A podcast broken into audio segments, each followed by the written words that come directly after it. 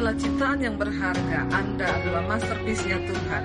Kenalilah diri Anda dan gali setiap potensi Anda dan jadilah pribadi yang positif. Change your life. Change your life.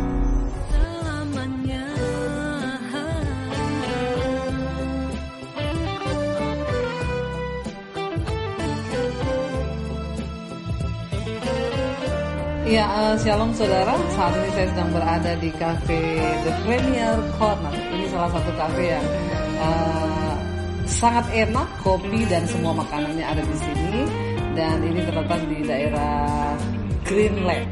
Ya, saudara boleh coba datang ke sini The Crab Corner ya. Dan ini makanannya semuanya enak di daerah Green Lake. Dan kita akan melanjutkan perbincangan kita tentang personality bersama dengan Coach Rama.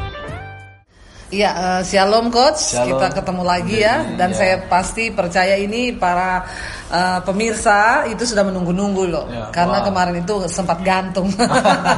Tapi memang kita sengaja buat penasaran gitu ya. Baik, kita akan kembali membahas tentang uh, personality coach ya. tentang karakter. Ya, ini ya, seperti janji kita yang kemarin bahwa kita akan bertanya-tanya tentang apakah hmm, kepribadian ini memang dari Tuhan gen secara biologis atau ada faktor lain yang bisa mempengaruhi Ya, silakan Oke. Kalau kita merujuk kepada Alkitab terlebih dahulu, Iya. karena itu rujukan kita yang utama ya. iya pasti Itu eh, Tuhan itu menciptakan setiap individu itu sangat unik. iya Ya, eh, Daud sendiri eh, mengatakan dalam Mazmur bahwa Tuhan menenun kita. Iya. Tenunan itu tidak ada yang sama. Wow, ya. Ya, tenun, tenunan itu sangat rahasia kan. Iya. Ada dibilang rahasia dalam, di dalam tempat yang tersembunyi tempat yang ya. tersembunyi Iya. tidak ada yang tahu selain penciptanya Iya, dan yang diciptakan betul, betul. yang diciptakan pun nggak tahu sebetulnya iya tapi begitu yang diciptakan itu mendekatkan diri mencari wajah Tuhan baru dia akan mengetahui Menemukan. panggilan dia Iya. nah di situ makanya kita sering panggilan hidup kita apa nah waktu kita mendekatkan diri pada Tuhan itu baru ketemu. Iya jadi eh, personality atau kepribadian itu memang memang Tuhan yang, sudah Tuhan yang Tuhan yang memberikan. memberikan. Semua orang berbeda. Semua orang berbeda. Kombinasinya bisa berbeda-beda. Kadar Iya. kombinasinya itu berbeda-beda. Nah di situ uh, tetapi ya karena dunia ini sudah jatuh dalam dosa Iya. ya kan? Semua orang sudah berdosa. Iya. Artinya rancangan blueprint yang Tuhan sudah ciptakan itu ternoda Dan oh iya iya oleh dosa oleh dosa makanya orang yang seharusnya diciptakan se- sebagai kombinasi Serupa dan koleris, segambar serupa segambar dengan, dengan Tuhan Allah. Mm-mm. uh, pencipta misalnya dia seorang yang seharusnya seorang koleris sanguin yang yang murni yang memimpin Iya, yang menginspirasi orang secara sehat tapi kan dengan adanya dosa, Dosa. itu dia akhirnya ya secara negatif jatuhnya atau bahkan dia lari ke temperamen yang lain sebagai Oh. pelarian Jadi tadinya awalnya Tuhan menciptakan kepribadian itu untuk tujuan yang mulia. Pasti untuk mulia, Tapi karena ada betul. dosa, akhirnya Iya. kekuatan itu justru bisa menjadi sebuah yang kekuatan yang menghancurkan. menghancurkan diri sendiri Nah saya mau tanya nih ya, oke menarik ini saudara. Jadi ternyata bahwa Tuhan menciptakan sebenarnya kepribadian itu untuk hal yang memuliakan Tuhan, tapi karena adanya dosa itu misalnya orang koleris bisa jadi pembunuh. Eh, salah satu contoh nih, saya mau tanya ya orang tuh bilang kayak Hitler itu, Hitler itu temperamennya apa tuh? Ya. Bisa menjadi begitu. Saya pernah membaca sedikit histori Iya. atau latar belakang seorang Hitler bagaimana dia bisa naik menjadi eh, pemimpin, Pemimpin. Nazi, politik Oh. parpol Nazi kan yang akhirnya menjadi penyebab pecahnya perang dunia II Iya. yang memakan Korban. salah satu yang paling banyak Iya. selama sejarah peperangan Iya. dunia. Nah, itu saya lihat dari masa kecilnya sampai waktu dia kehilangan ibunya sekitar sekitar 1907. Iya. Nah, itu dia terbentuk sebagai seorang koleris. Aduh. yang di backup oleh temperamen kedua dia seorang melankolis yang dalam tadi. Oh. Jadi ya waktu saya analisa dalam sejarah pe- peperangan ini perang dunia II khususnya kan yang mencetuskan kan Jerman waktu itu Iya. dipimpin oleh Hitler. Nah itu memang uh, mappingnya mapping di negara-negara mana yang dia akan serang Iya. sampai genocide tentang 6 juta Yahudi Iya. orang Yahudi. Itu semua mastermindnya memang ada beberapa orang di belakang dia. Tetapi dia juga memiliki sebuah konsep. Konsep dari seorang melankolis yang sempurna. Dan dan uh, uh, fatalnya adalah konsep itu dia bisa eksekusi sendiri dengan kekuatan koleris dia yang dominan tadi. Iya. ibu bisa bayangkan kombinasi dua kombinasi ini kalau negatif ini berbahaya, bisa menyebabkan Melo itu perasa, Perasa. koleris itu Eksekusi. merah, Merah. eksekusi. Eksekusi. Jadi karena perasaan yang dipendam, akhirnya bisa meledak Iya. menjadi sebuah tindakan yang wow ya, saudara kalau kita tahu ini betapa luar Iya. biasa pengaruh dari kepribadian Iya. seseorang itu ya. Betul. Itu mungkin bisa dipengaruhi karena ada pengalaman masa lalu mungkin. Pasti, pasti. Jadi gini, ka- kita waktu melihat temperamen itu, itu diberi oleh Tuhan, ya kan, yang seharusnya baik, mulia, Hmm. Iya. tujuan yang bagus, akhirnya rusak, ya ternoda oleh dosa, hmm. akhirnya itu bisa melenceng ke temperamen lain ataupun temperamen itu bawaannya negatif terus, ya kan. Nah, sembari dalam perjalanan itu, pertama lingkungan yang akan mempengaruhi yaitu lingkungan keluarga inti. Lingkungan keluarga inti Ya. ayah, ibu, Ayah, ibu, saudara, kalau ada. kandung. Oh, Ya, itu yang pertama mempengaruhi. membentuk temperamen seseorang. Oh. Nah, kalau sekarang pertanyaannya, kalau kedua orang tua itu tidak mengerti tentang konsep empat temperamen, jadi misalnya Ya, anaknya itu. terlahir seorang flegmatis yang Iya, damai, iya. sedangkan kedua orang tuanya dulunya koleris yang kuat, iya. kedua orang tuanya Apalagi ditambah dosa. pas- tambah dosa. Aduh ya benar. Kedua orang tuanya itu melampiaskan mungkin semua ya kesalahan dia, Iya. masa lalu dia juga yang tidak harmonis dengan Iya. orang tua, dilampiaskan ke anak, dibesarkan secara koleris padahal anaknya flegmatis damai. Wah tertekan banget jiwanya. Iya, bisa kita bayangkan jiwa anak itu. Akhirnya anak itu berusaha untuk menyenangkan orang tuanya. Yang koleris itu memakai topeng koleris. Banyak analisa yang akhirnya menghancurkan. Itu yang disebut dengan pribadi ganda atau Iya, nah, iya, kita iya. kita sering dengar kan Iya, ada orang bilang oh itu dia berkepribadian Iya. ganda. Itu gimana maksudnya coach? Iya berpribadi ganda. uh, uh, kalau saya menarik dari konsep temperamen ini, yaitu tadi anak itu berusaha untuk menyenangkan Orang orang, tua. lain dalam hal ini orang tua. ah. Akhirnya dia ber- uh, memakai topeng koleris kuat. Jadi padahal kan bukan temperamen dia yang asli, Iya. tapi dia harus survive di keluarga. Oh, Karena survive karena dia- lingkungan karena menuntut lingkungan dia menuntut. seperti ya, itu. misalnya flegmatis damai bukan seorang yang achiever, bukan seorang yang mencapai sesuatu. Iya. Hmm. Goal, dia bukan goal oriented orangnya. Nah, koleris kedua orang tuanya goal oriented, artinya dia berusaha untuk mencapai sesuatu kan. Tapi dia memaksakan diri Karena lingkungan yang karena menuntut lingkungan. dia. bisa mungkin atau bahkan Iya. kalau yang nggak bisa depresi jatuhnya. Oh. Begitu, Bu. Jadi mungkin contoh eh, ada satu contoh praktis begini saudara. Hmm. Ada ada ada orang tua yang ketika anaknya itu di sekolah misalnya dibully sama temannya. Ya anak ini pendiam, tapi Ya. waktu pulang dia cerita ke orang tuanya, orang tuanya bilang kamu pukul, kamu Iya, lawan, betul. kamu hajar, jangan Iya. diem aja. Itu gimana tuh? Ya, itu sering Contoh, terjadi. Oh, iya. Sering terjadi. Ya kalau di istri saya kan orang Ambon budaya Ambon lebih keras lagi ya, iya. budaya timur ya. Budaya Kalau Ambon ini. pulang nangis anaknya, itu bukan malah dibelai, malah dipukul seperti yang Bunda iya. bilang tadi. Iya, kamu- saya kecil juga begitu pak.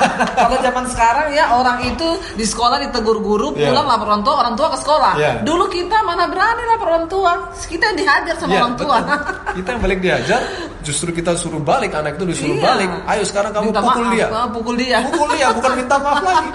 Ini kan kasihan anaknya. Ini kalau Iya. anaknya seorang yang seharusnya flegmatis damai, pengennya damai, Iya, nggak pengen bales. Karena mamanya Karena orang tuanya koleris kuat. Nah ini denger nih saudara ya. Jadi kalau anda mengenal anak anda pendiam, mungkin dia flekma lah. Iya. Kan kebetulan ibunya ini, tapi saya mau tanya lagi nih, coach Iya. menarik ini ya. Orang bilang itu kebanyakan orang flekma itu gudangnya di Solo, Jogja, Semarang. Di Solo.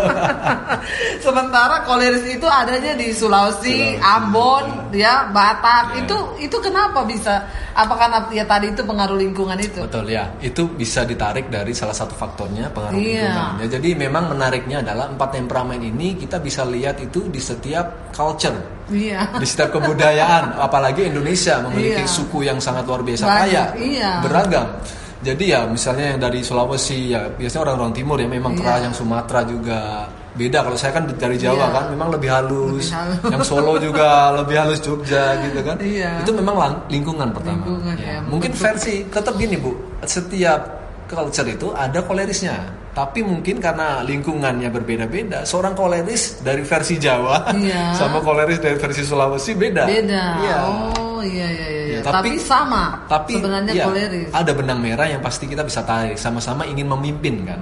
Iya. Ya, cuma pembawanya beda. Kalau yang budaya timur mungkin lebih kelihatan cara dia memimpin. Iya, karena- Mungkin kalau yang yang versi Jawa lebih santun cara Iya. memimpinnya gitu. Tapi makanya banyak orang itu di di sana bilang, wah pura-pura gini ya, ternyata munafik. Itu gimana?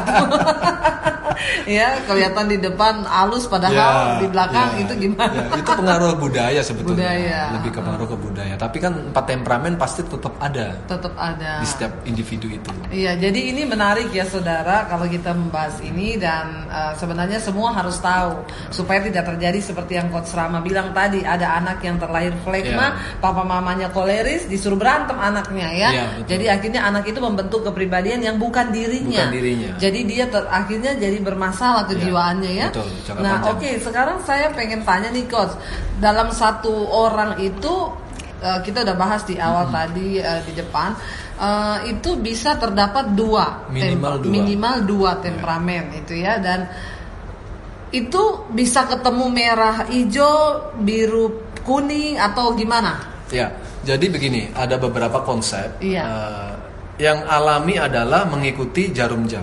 Ya ini yang kadang saya pernah lihat di YouTube ya di luar sana atau teori di luar sana itu yang eh, tidak dijelaskan secara Iya. detailnya. Padahal Oh. ini penting sekali. penting Karena yang yang yang berlaku di dalam kehidupan sehari-hari kita itu kan sangat jarang seperti yang tadi kita bahas Bu Devi. Iya. Ada satu orang dominan, misalnya Iya. koleris murni itu ada, tapi Ada. jarang. Nah biasanya adalah minimal dua kombinasi. Nah dua kombinasi ini pun ada yang sehat, ada yang nggak sehat. Oh Nah, ya menarik ini Ada yang alami, ada yang nggak alami. iya iya iya Yang nggak, yang alami begini, sanguin dikombinasikan dengan koleris. Jadi kuning dengan merah ini alami, sama-sama ekstrovert. alami alami atau koleris dengan sanguin. Koleris Iya. dominan dipengaruhi temperamen temperamen kedua sanguin. Nah, yang melengkapi adalah merah Biru. eh, menyeberang ke introvert ke biru.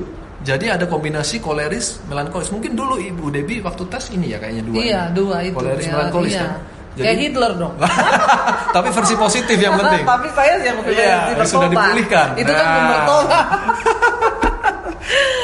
ya, jadi dua ini kombinasi yang biasanya bagus dalam hal bisnis, dalam Iya. hal pelayanan, ya biasanya achieve sesuatu punya misi yang kuat, tapi juga perasa, Perasa. ya kan sensitif. Nah, Iya. Kemudian ada yang eh, kombinasi lain yaitu melankoli sempurna dengan flegmatis damai. Ini double introvert ini. Oh Ini super super diam super- ini super biasanya. diam iya. ya Punya dunia sendiri diam. iya tapi- bayangkan udah melo flekma lagi Iya. Nah ini tinggal tergantung dominan yang mana. Bisa dominan melankolis sempurna dipengaruhi oleh flegmatis ataupun flegmatisnya yang dominan dipengaruhi oleh melankolis. Ini pembawaannya berbeda. oh iya iya iya iya iya, iya. Dan yang terakhir saya teruskan ya Iya. adalah flegmatis dengan sanguin. Ya ini jarum jam tadi kan Iya, naik jarum sekarang jam. hijau dan kuning Iya. ataupun kuning dengan Dan hijau. hijau.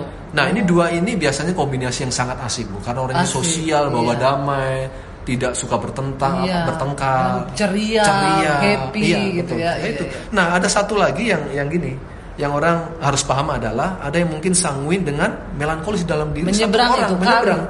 Iya, diagonal ataupun koleris dengan flegmatis Nah, dalam itu- diri satu orang. itu nggak alami Itu nggak alami. Dan orang itu harus ngerti kenapa itu terjadi dalam hidup dia. kalau menyeberang begini Iya. itu sebenarnya agak bermasalah berarti Sebetulnya agak bermasalah. contoh contoh kuning ketemu Kuning ketemu biru. kenapa bisa bermasalah Karena ini kebutuhan emosional mereka, dua temperamen ini berlawanan. Oh iya, karena yang satu kan ceria, Betul, yang- happy ketemu orang, sebenarnya yang satu pengen menyendiri, menutup diri. Iya iya lebih iya. cenderung iya, ke iya. sedih, lebih cenderung ke Oh. gloomy, blue, baby blue kan? Iya iya iya iya. gloomy iya. yang sedih gitu. Oh. Nggak bisa dalam diri satu orang. Iya, kan? masa dua? Ah itu yang mungkin sering kita kenal pribadi ganda. Pribadi ganda di luar Oh, sana ada orang itu kepribadian itu. yang Ya, bermasalah. kadang analisanya dari sini sebetulnya. Iya, jadi saudara karena kuning ini kan ceria, sementara Ya. kalau dia ketemu sama biru, biru itu pendiam, Ya. menyendiri. Itu berarti pribadinya bertolak belakang. Sebaliknya merah Sebaliknya, sama hijau. merah memudah memutuskan, Iya. spontan dalam hal pengambilan Tidak sabar, keputusan, cepet. cepat. Yang hijau tidak bisa memutuskan. Bagaimana bisa dua temperamen yang bertentangan berada dalam Ada dalam satu, satu orang? diri. Oh. Itu yang harus kita mengerti terlebih Berarti dahulu. orang ini bermasalah, akan cenderung bermasalah dalam hidup Iya, dia dan sosial mereka. bertentangan, Bertentangan, kan? betul. Nah itu biasanya dalam pengalaman coach Ya. nih, ada nggak dapetin orang seperti itu? Banyak. Aduh berarti banyak orang bermasalah di dunia ini ya. Kembali dunia jatuh dalam dosa ya. Aduh, welcome to the jungle. Welcome to the jungle. Jadi eh, itu kenapa? Ada yang satu kasus yang pernah Ya, ditangani, eh, dia punya penjelasan apa? Kenapa bisa begitu? Ya, saya sekalian share dalam keluarga saya mungkin ya. Mungkin mami saya itu sebetulnya seorang sangun yang populer. Tetapi Iya. dalam hal mungkin beberapa tahun, puluh tahun menghadapi papi saya, dia menjadi jatuh ke dalam introvert yang yaitu melankoli sempurna. Padahal Oh. pembawa temperamen asli dia sanguin, tapi karena masalah yang tekanan, terlalu tekanan, iya. stres, Oh, itu tadi ya Pem- faktor, ya, faktor lingkungan, Iya. dari suami atau istri, dari anak, Oh. dari orang tua kita, banyak banyak banyak faktor sebetulnya. Seperti anak tadi yang disuruh mamanya Betul. berantem sebenarnya ya. ya, itu banyak Oh. kejadian itu banyak di Iya. berbagai budaya. Nah itu yang penting kita harus tahu dulu bu. Oh bahwa itu pelarian saya ke melankolis. Ya sering kali yang terjadi di lapangan adalah mereka nggak sadar. Wah itu parah banget tuh. Itu kasihan. Mereka nggak sadar bahwa di, diri temperamen mereka sudah berubah sebagai pelarian lah, sebagai topeng lah yang kita sebut tadi. Dan itu bisa mempengaruhi eh, kepribadian seorang sejauh mana? Apakah ada, ada batasan waktu yang panjang atau hanya dalam waktu singkat atau gimana coach? sepanjang temperamen dia itu dipengaruhi oleh lingkungan katakan ya seperti mami saya Iya. Hmm. mungkin udah usianya hampir 50 berarti sepanjang itulah dia dipengaruhi oleh lingkungan Wow, iya. jadi pemulihannya ya sekejap bisa kalau ya butuh mujizat Iya, ya pastinya iya, iya. cuma pasti ada harga yang harus dibayar untuk kembali kepada temperamen rancangan yang blueprint yang semula Oh, ini Nah, menarik iya, ya. Ah, ah. iya. Jadi seseorang itu bisa berubah kepribadian karena tekanan hidup, Tekanan karena hidup, lingkungan. faktor lingkungan. Tadi seperti yang sudah kita Iya. pelajari, sebenarnya Tuhan menciptakan Iya. kepribadian itu baik, mulia. Baik, ada Tapi ya. karena ada dosa, jadi manusia bisa berubah Iya. ya dan tergantung. Makanya itu ada hubungannya kali dengan Alkitab yang bilang, makanya serahkanlah anggota-anggota tubuhmu Iya. untuk dipakai sebagai senjata kebenaran dan bukan untuk senjata kelaliman. Kelaliman, ya. Nah, ketika seseorang itu kepribadiannya berubah, Mhm. Dia bisa nggak usah jauh-jauh lah saya lah Iya. ya. Saya dulu sebelum bertobat, saudara ya, bertolak bertolak belakang sekali dengan sekarang apa yang eh, saya mungkin semangatnya sama, kolerisnya tetap ada, Iya. tapi dulu saya pakai untuk hal-hal yang eh, saya berontak dari orang tua, Hmm, pokoknya ya. saya gini, saya gitu, semakin ditentang, saya semakin Ya. meng ini.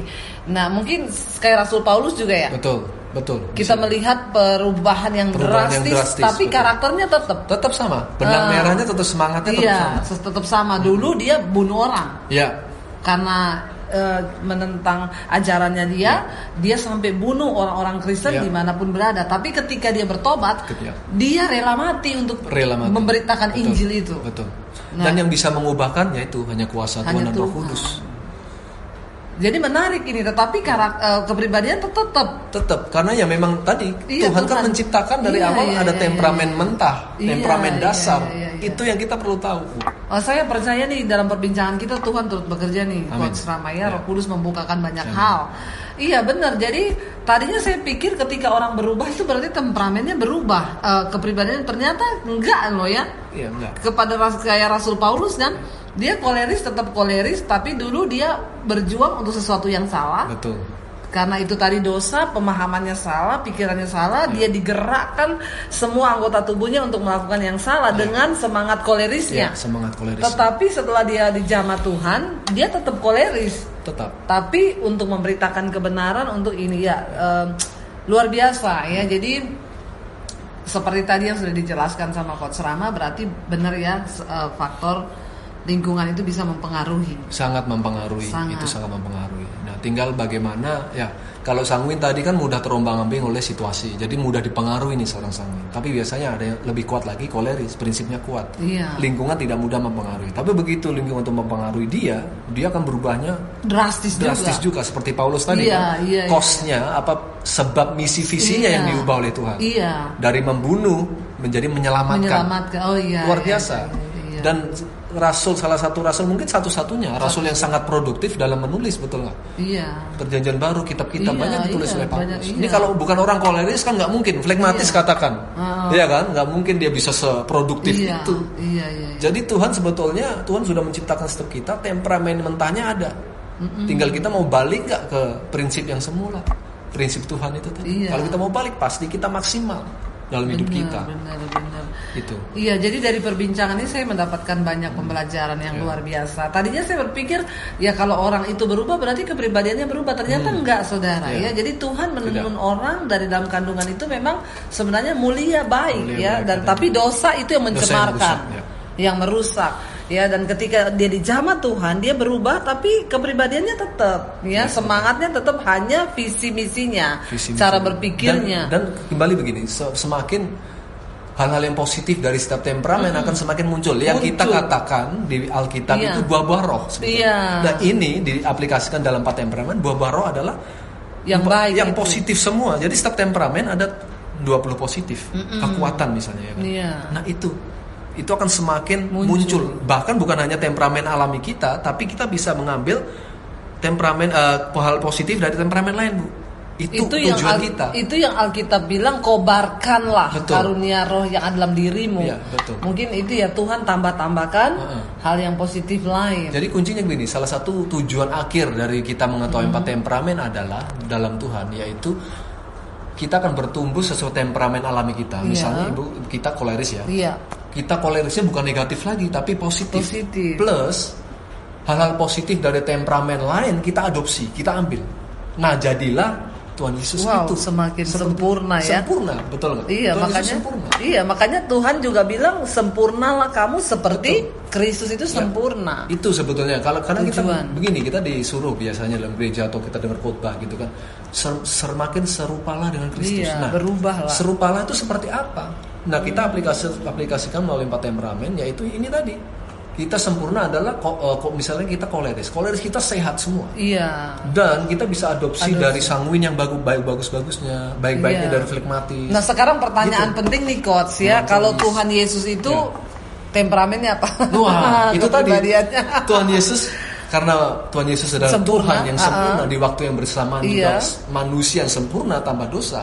Artinya Tuhan Yesus itu memiliki semua kelebihan dari empat Oh, temperamen tanpa ada kekurangan. Tanpa ada kekurangan satu. Wow, ya. Itulah tujuan akhir kita. Ah, ah, ah, ah, Ke situ. ah, ke situ kita dibentuk karakter Betul. kita makanya kita dengar lagu ku mau sepertimu Yesus itu Ya. artinya sempurna, Artinya sempurna. dalam semua temperamen tapi yang baiknya Yang baik, positif. yang yang yang buruknya nah sekarang pertanyaannya berarti yang buruk itu sebenarnya bisa dirubah dong dari setiap kepribadian Harus bukan bisa. Oh, harus dirubah. harus Ya, dirubah. Harus Jadi uh, bisa dibuang ya. Harus dibuang. Kayak kayak misalnya tadi kita lihat uh, flegma itu bagus, penyabar, Betul, uh, penyabar. pendiam, pen- pendamai, Suka tapi damai, ya. agak lambat bergerak, ya susah mengambil keputusan. susah mengambil keputusan. Susah berubah Sus- sebetulnya. iya. Begitu. Tapi bisa sebenarnya. bisa Dan harus. harus berubah. Nah, jadi saudara, di segmen yang kedua ini kita sudah membahas lebih dalam lagi dan ada segmen yang ketiga Hmm. ditahan dulu ya tentang bagaimana kalau dua orang yang temperamennya berbeda Ya. bertemu dalam Ah, seru itu. Ah, itu seru itu dalam sebuah pernikahan atau pelayanan atau apa. Kita Ya, akan betul. bahas setelah eh, segmen ini dan saudara coach Rama ini juga sering memberi pelatihan-pelatihan ya, trainer Ya. di beberapa perusahaan ya. dan yang pasti akan menjadi berkat kalau saudara juga tertarik hubungi nomor telepon di bawah ini. Ya dan saya percaya eh, ini akan membantu kita semua dalam mengenal karakter kita. Oke sampai di sini dulu. Kita tunggu segmen yang berikutnya. Tuhan memberkati. Berkati, ya. Shalom saudara, jika Anda merasa diberkati dengan channel YouTube saya, Anda bisa komen, like, dan share. Dan jangan lupa tekan tombol tombol subscribe dan juga tombol lonceng agar Anda mendapat pemberitahuan setiap kali saya mengupload video-video yang baru. Ini sangat penting buat channel ini saudara supaya banyak orang juga diberkati dan channel ini boleh juga terus berkembang dan menjadi berkat buat banyak orang. Terima kasih, Tuhan memberkati.